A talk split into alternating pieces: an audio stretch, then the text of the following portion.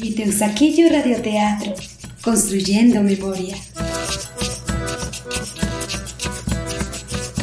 Mi Teusaquillo Radioteatro es un espacio radial creado por Butaquilla Teatro para contar las historias de Teusaquillo. Anécdotas, personajes, lugares, mitos y leyendas que hacen parte de la memoria local de Teusaquillo. Mi Teusaquillo Radioteatro es un proyecto favorecido con la beca Escultura Local Teusaquillo 2020 y financiado con recursos de la Alcaldía Local de Teusaquillo en asocio con IDARTES y la Secretaría de Cultura, Recreación y Deportes. Las historias que usted escuchará en esta serie de programas han sido creadas a partir de relatos de vecinos y vecinas, residentes y habitantes de la localidad e interpretadas por un destacado elenco de actores y actrices locales, voces que también hacen parte de la historia de la radio en nuestro país.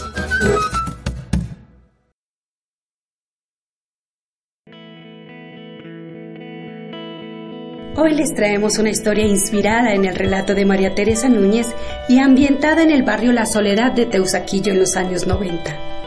La historia se titula La invitación. Bienvenidos.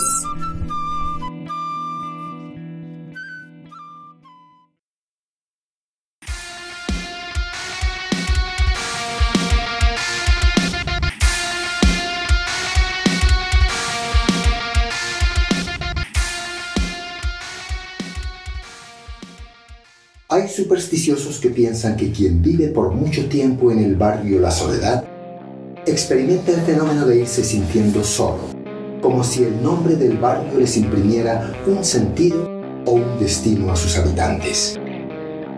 Es el caso de Javier, un joven metalero de pelo largo liso, que cae libremente sobre sus hombros. Viste una vieja chaqueta de cuero que combina mal con un pantalón de sudadera gris y tenis negros. Su andar desgarbado y su mirada reflejan ese vacío interior, esa soledad que ha traído como un lastre por las cinco cuadras que separan su casa de este bar. Una cueva diminuta y mal iluminada, en donde todo está desvencijado. Las cuatro mesas de madera y sus sillas, las dos butacas altas junto a la barra, en donde Javier está sentado como único cliente. Javier parece ser la prueba fehaciente de que lo que dicen los supersticiosos sobre la soledad es cierto.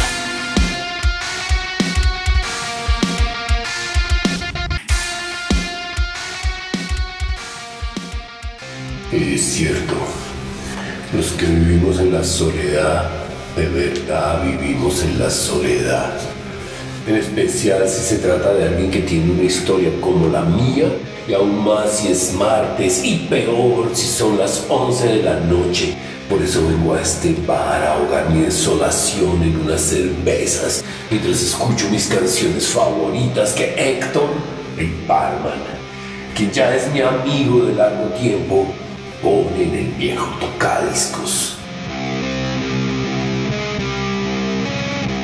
Hermano, en 15 minutos cierro. No aguanta trasnochar un martes. Ya, ya, déjeme termino la bola. Y si le pido otra, me pone la de Inquisition. Claro que no, ya tengo sueño. Llevo dos horas poniéndole música y sirviéndole dos cervezas solo a usted. Ah, yo, yo me voy a dormir. Usted también debería irse a dormir, pues que acaso no trabaja. Javier sonríe. Prefiere no responder. ¿Para qué contarle a su único amigo que no tiene trabajo? Que hace más de un año que anda sin novia, que lo echaron de la universidad, que su familia en Cali no lo sabe, que, en suma, su vida está en un limbo de cuya angustia solo escapa cuando entra a ese bar.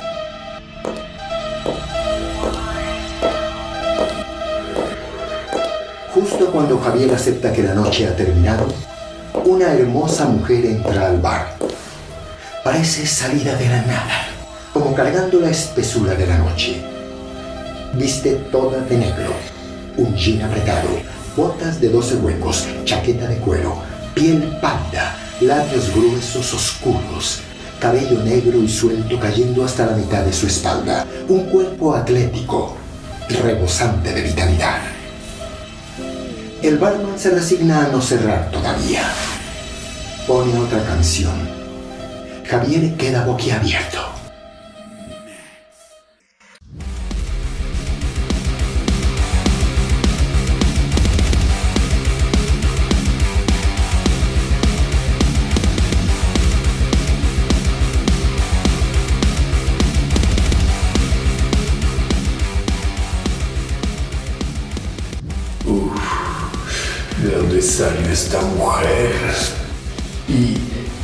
Que entra a este bar donde jamás entran mujeres? Y menos un martes, y menos si son las once y cuarto de la noche, y menos si solo estoy yo. Realmente es hermosa.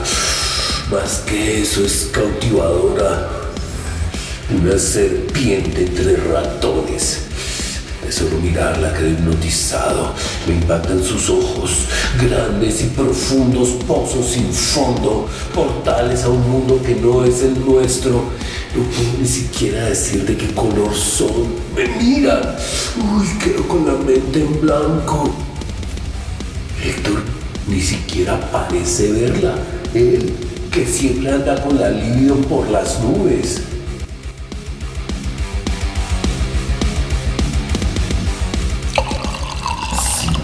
Fuera porque lo veo servirle ese trago noble de Hagermeister, pensaría que solo la estoy viendo yo. La soledad de Javier parece ser ocupada totalmente por la presencia y el cuerpo de los 1,70 de estatura de esa imprevista, intimidante y atractiva mujer que se sienta en la butaca de la barra a su lado y que lo hace desear que ese momento no termine nunca.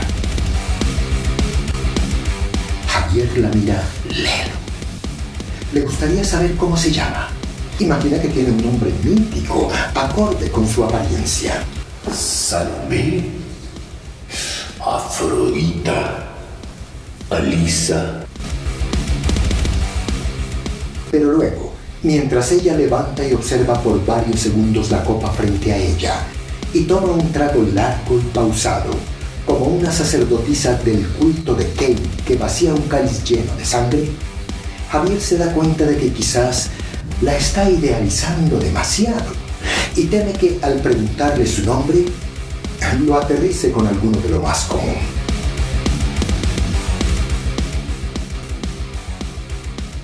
Teresa, Esther, Soledad. Como si hiciera falta más dramatismo, en el instante en que la mujer vuelve a dejar su copa vacía sobre la mesa, la canción que durante toda la noche Javier le había pedido con insistencia al barman empieza a sonar a un volumen más alto.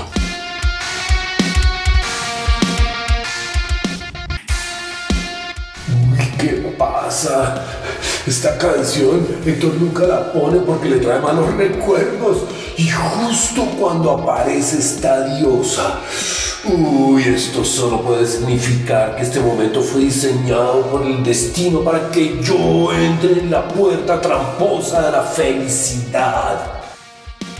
Sin mirarlo, la mujer posa sus codos sobre la barra y arquea su espalda presumiendo su espectacular figura. Cierra los ojos, levanta el rostro hacia el techo, se pasa la lengua sensualmente por el labio inferior, saboreando los restos del trago y hace cuernos con ambas manos. Goza de los densos acordes de la guitarra y de las voces guturales que ella misma ha invocado.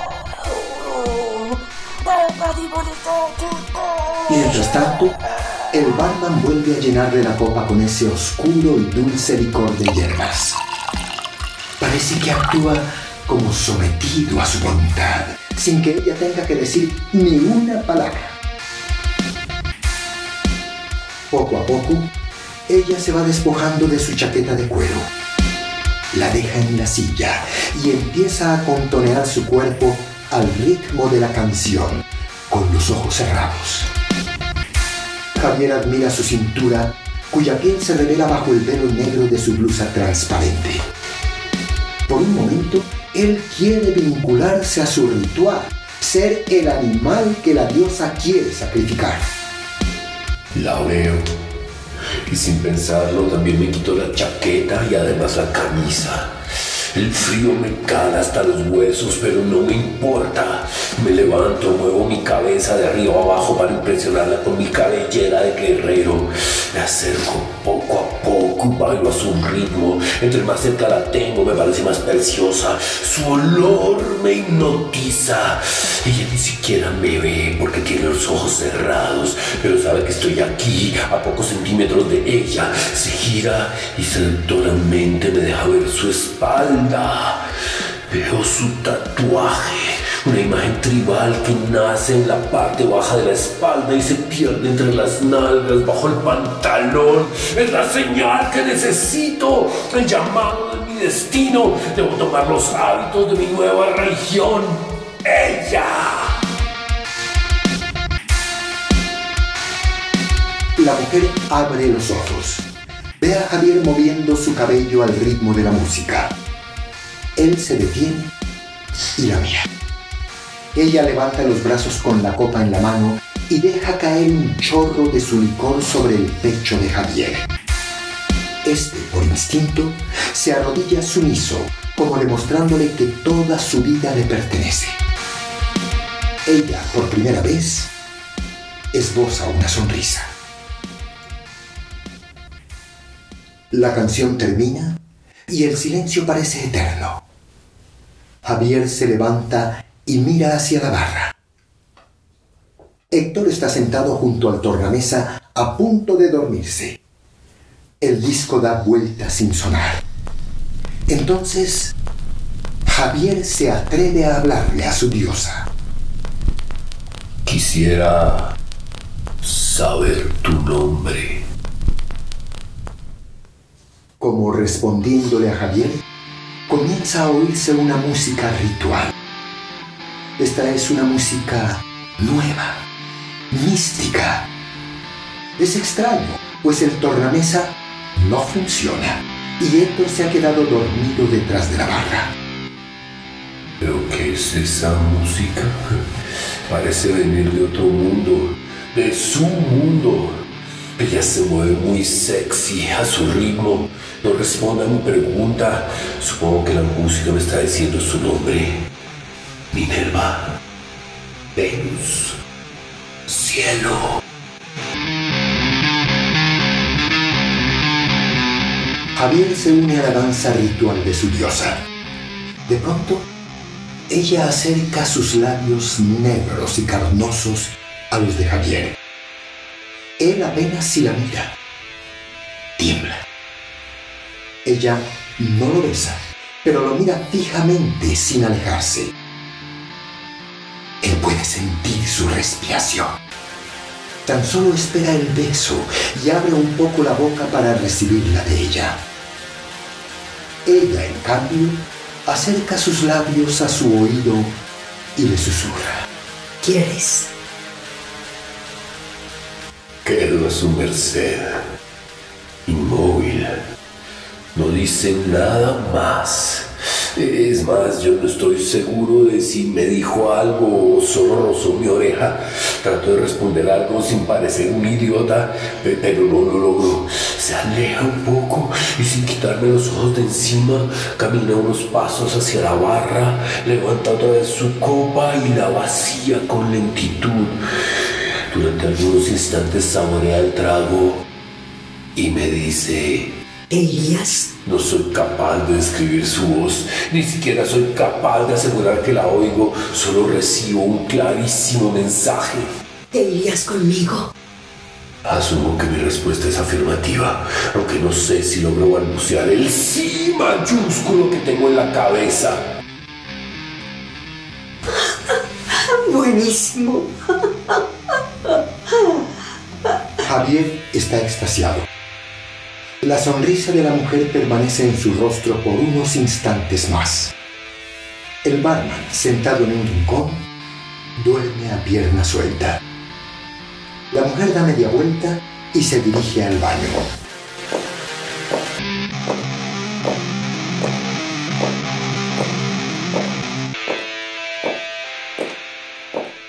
Cuando la mujer se pierde detrás de la puerta, Javier parece despertar. Y el éxtasis de lo que se avecina de pronto se mezcla con un miedo que viene en aumento.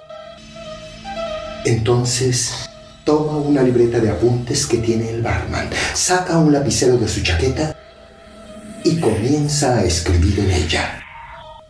No hay vuelta atrás. Sé que me odiaría a mí mismo por siempre si salgo corriendo en este instante por temor a ser sacrificado en el altar del oscuro Dios del que seguramente ella es su amante. O si me gana el miedo a amanecer botado en algún callejón oscuro, desangrado y con dos punzadas en el cuello. Puedo estar algo afectado por la bebida, pero no soy ningún tonto supersticioso e irracional. Considero justificado el dejar escrito este testimonio para que sea encontrado en caso de que me pase algo. Ya se acerca ella.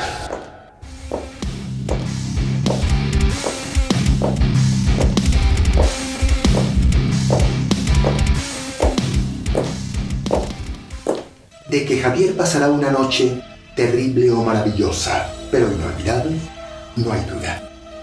De que alguien Quizás Héctor encontrará su nota y no hará nada. Tampoco.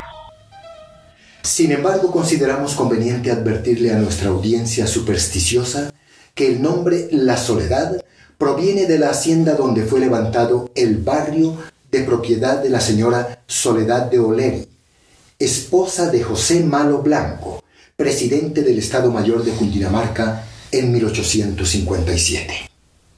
No tenemos noticia de que tal señora haya sido metalera, ni mucho menos solitaria.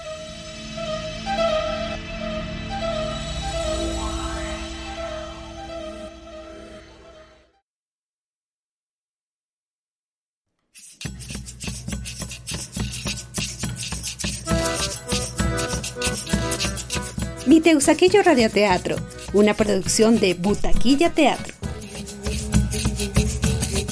Hoy con la actuación de Juan Manuel Convariza como Javier, Santiago Munevar como Héctor, María Eugenia Penagos como la mujer anónima. Narración, Santiago Munevar. Adaptación y libretos, Sandra Lucía Molano. Musicalización y tema Mi Teusaquillo, Beto Villada, Brian Javier Muñoz y Claudio Javier Muñoz. Realización sonora, Fabiana Costa. Coordinación, Mauricio Chunza. Dirección General, Sandra María Ortega.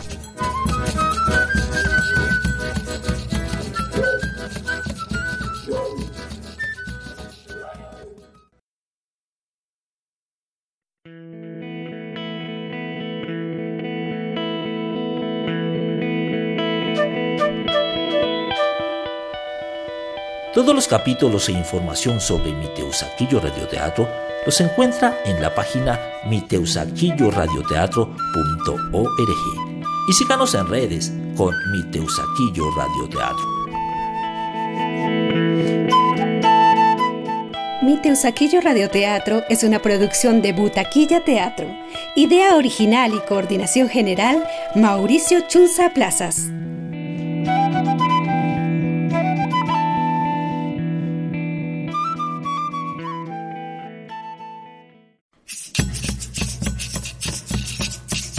Mi Teusaquillo Radioteatro, construyendo memoria. Mi Teusaquillo Radioteatro es un espacio radial creado por Butaquilla Teatro para contar las historias de Teusaquillo. Anécdotas, personajes, lugares, mitos y leyendas que hacen parte de la memoria local de Teusaquillo. Mi Teusaquillo Radioteatro es un proyecto favorecido con la beca Escultura Local Teusaquillo 2020 y financiado con recursos de la Alcaldía Local de Teusaquillo en asocio con IDARTES y la Secretaría de Cultura, Recreación y Deportes. Las historias que usted escuchará en esta serie de programas han sido creadas a partir de relatos de vecinos y vecinas, residentes y habitantes de la localidad e interpretadas por un destacado elenco de actores y actrices locales, voces que también hacen parte de la historia de la radio en nuestro país.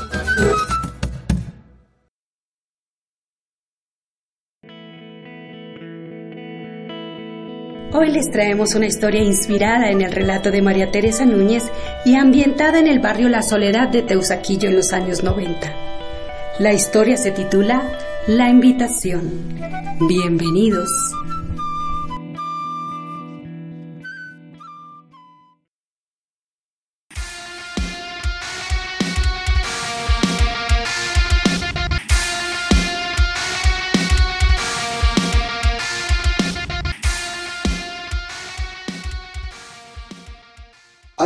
Supersticiosos que piensan que quien vive por mucho tiempo en el barrio La Soledad experimenta el fenómeno de irse sintiendo solo, como si el nombre del barrio les imprimiera un sentido o un destino a sus habitantes.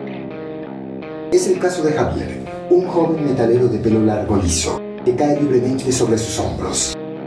Viste una vieja chaqueta de cuero que combina mal con un pantalón de sudadera gris y tenis negros. Su andar desgarbado y su mirada reflejan ese vacío interior, esa soledad que ha traído como un lastre por las cinco cuadras que separan su casa de este bar. Una cueva diminuta y mal iluminada, en donde todo está desvencijado. Las cuatro mesas de madera y sus sillas, las dos butacas altas junto a la barra, en donde Javier está sentado como único cliente.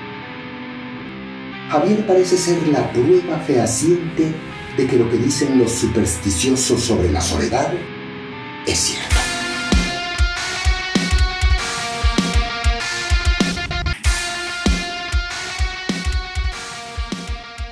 Es cierto. Los que vivimos en la soledad, de verdad vivimos en la soledad.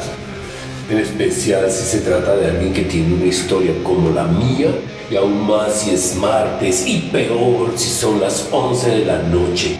Por eso vengo a este bar a ahogar mi desolación en unas cervezas, mientras escucho mis canciones favoritas que Héctor, el barman, quien ya es mi amigo de largo tiempo, pone en el viejo tocadiscos.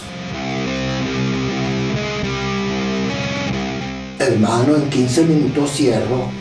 No aguanta trasnochar un martes. Ya, ya, déjeme termino la bola. Y si le pido otra, me pone la Inquisition. Claro que no, ya tengo sueño.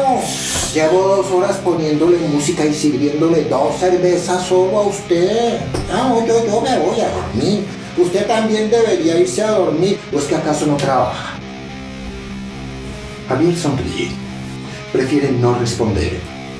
¿Para qué contarle a su único amigo que no tiene trabajo? Que hace más de un año que anda sin novia, que lo echaron de la universidad, que su familia en Cali no lo sabe, que, en suma, su vida está en un limbo de cuya angustia solo escapa cuando entra a ese bar.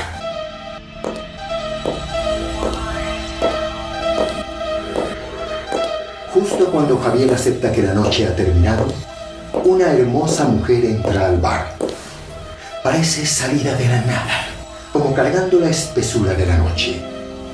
Viste toda de negro, un jean apretado, botas de 12 huecos, chaqueta de cuero, piel pálida, labios gruesos oscuros, cabello negro y suelto cayendo hasta la mitad de su espalda, un cuerpo atlético, rebosante de vitalidad. El barman se resigna a no cerrar todavía. Pone otra canción. Javier queda boquiabierto.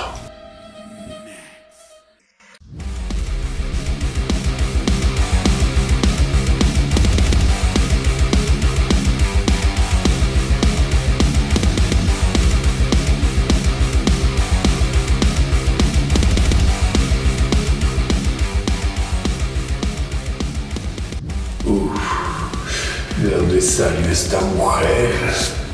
¿Y cómo es que entra a este bar donde jamás entran mujeres? Y menos un martes, y menos si son las once y cuarto de la noche, y menos si solo estoy yo. Realmente es hermosa. Más que eso es cautivadora. Una serpiente entre ratones. Solo mirarla quedé hipnotizado. Me impactan sus ojos, grandes y profundos pozos sin fondo, portales a un mundo que no es el nuestro. No puedo ni siquiera decir de qué color son. Me miran. Uy, quedo con la mente en blanco. Héctor ni siquiera parece verla. Él, que siempre anda con la libido por las nubes.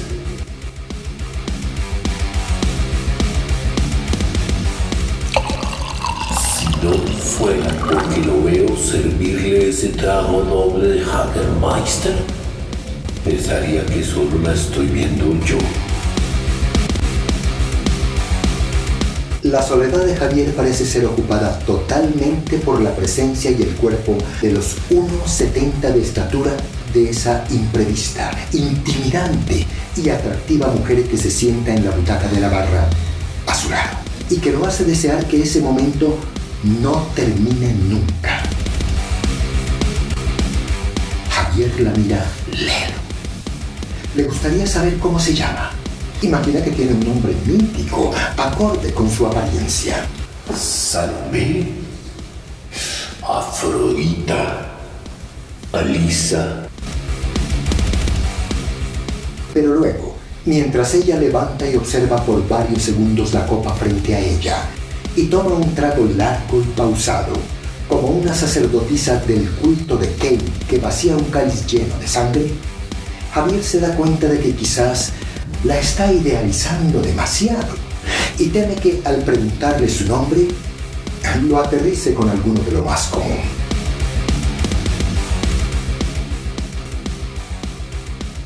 Teresa, Esther, Soledad. Como si hiciera falta más dramatismo, en el instante en que la mujer vuelve a dejar su copa vacía sobre la mesa, la canción que durante toda la noche Javier le había pedido con insistencia al barman empieza a sonar a un volumen más alto.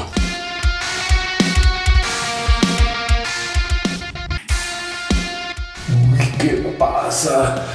Esta canción Héctor nunca la pone porque le trae malos recuerdos.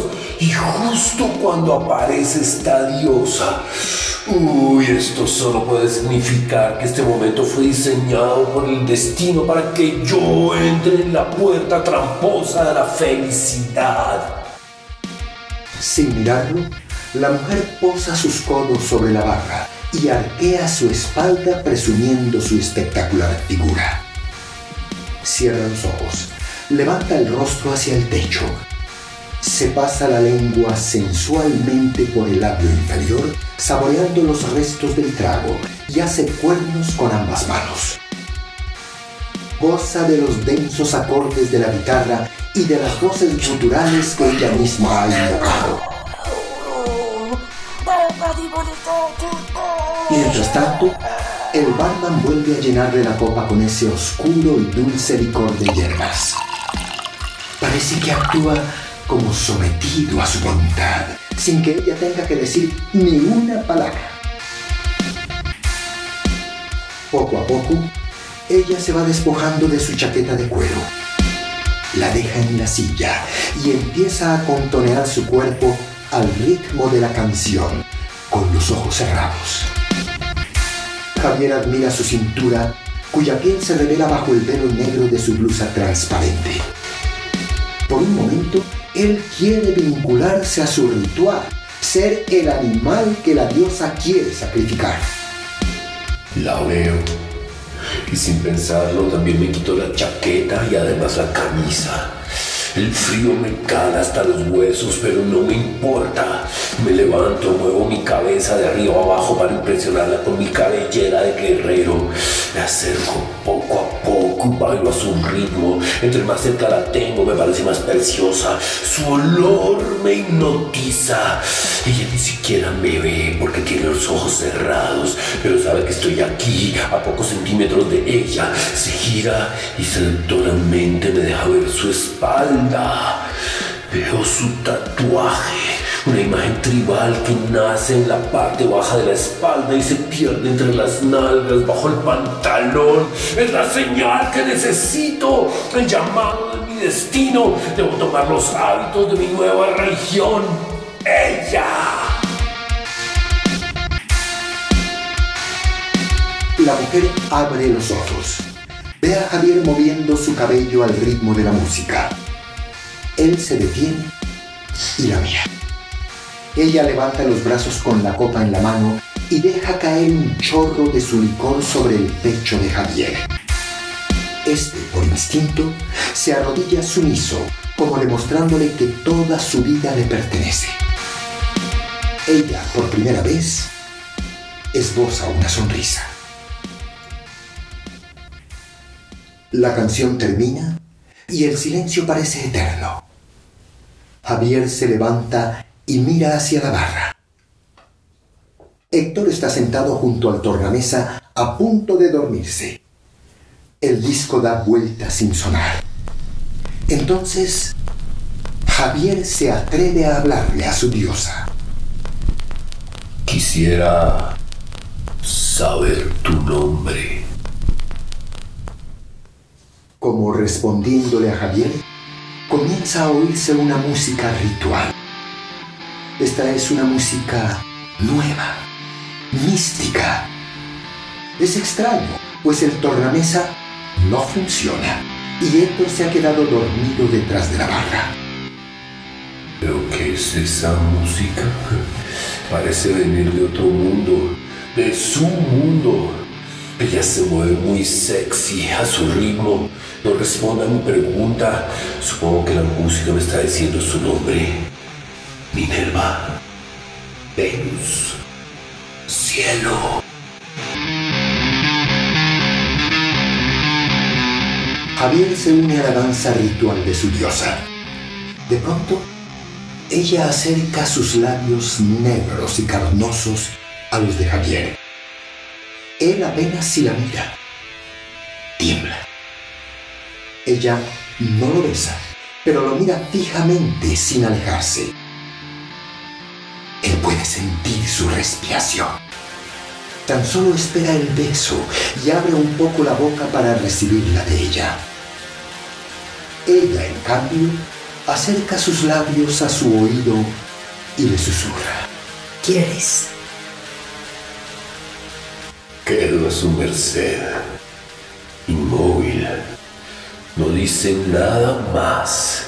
Es más, yo no estoy seguro de si me dijo algo o solo rozó mi oreja. Trato de responder algo sin parecer un idiota, pe- pero no lo logro.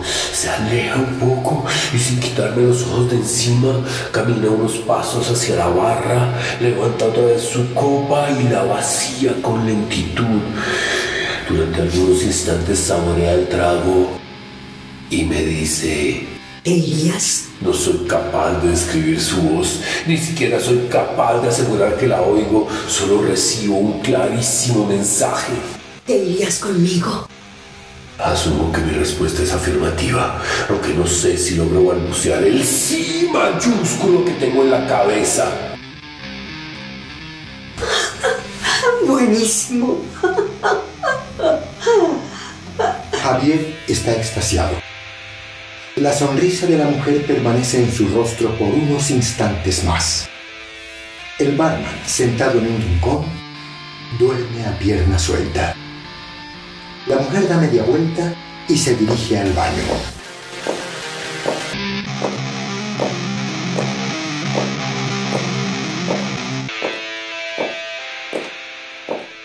Cuando la mujer se pierde detrás de la puerta, Javier parece despertar.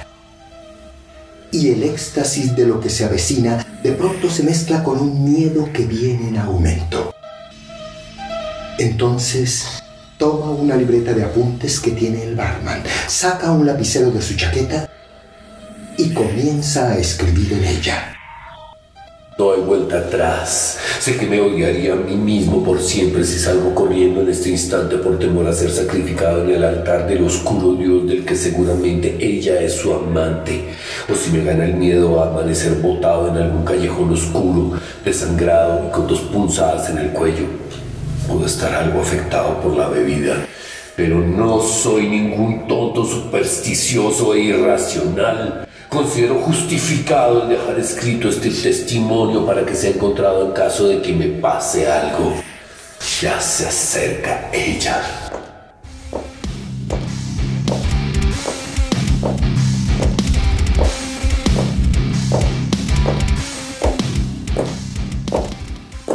De que Javier pasará una noche terrible o maravillosa, pero inolvidable, no hay duda. De que alguien, quizás Héctor encontrará su nota y no hará nada, tampoco. Sin embargo, consideramos conveniente advertirle a nuestra audiencia supersticiosa que el nombre La Soledad proviene de la hacienda donde fue levantado el barrio de propiedad de la señora Soledad de Oleri, esposa de José Malo Blanco, presidente del Estado Mayor de Cundinamarca en 1857. No tenemos noticia de que tal señora haya sido metalera, ni mucho menos solitaria.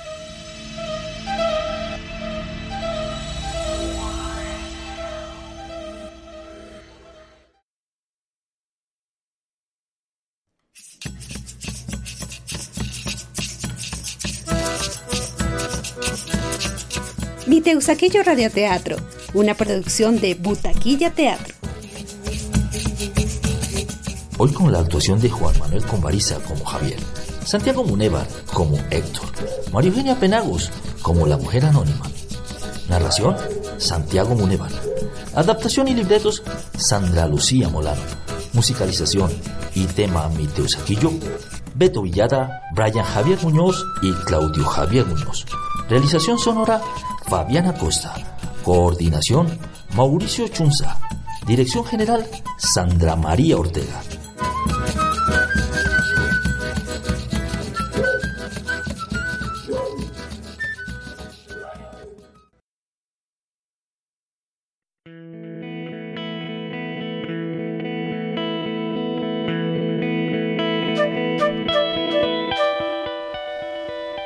Los capítulos e información sobre Mi Teusaquillo Radioteatro los encuentra en la página miteusaquilloradioteatro.org y síganos en redes con Mi Teusaquillo Radioteatro. Mi Teusaquillo Radioteatro es una producción de Butaquilla Teatro. Idea original y coordinación general, Mauricio Chunza Plazas.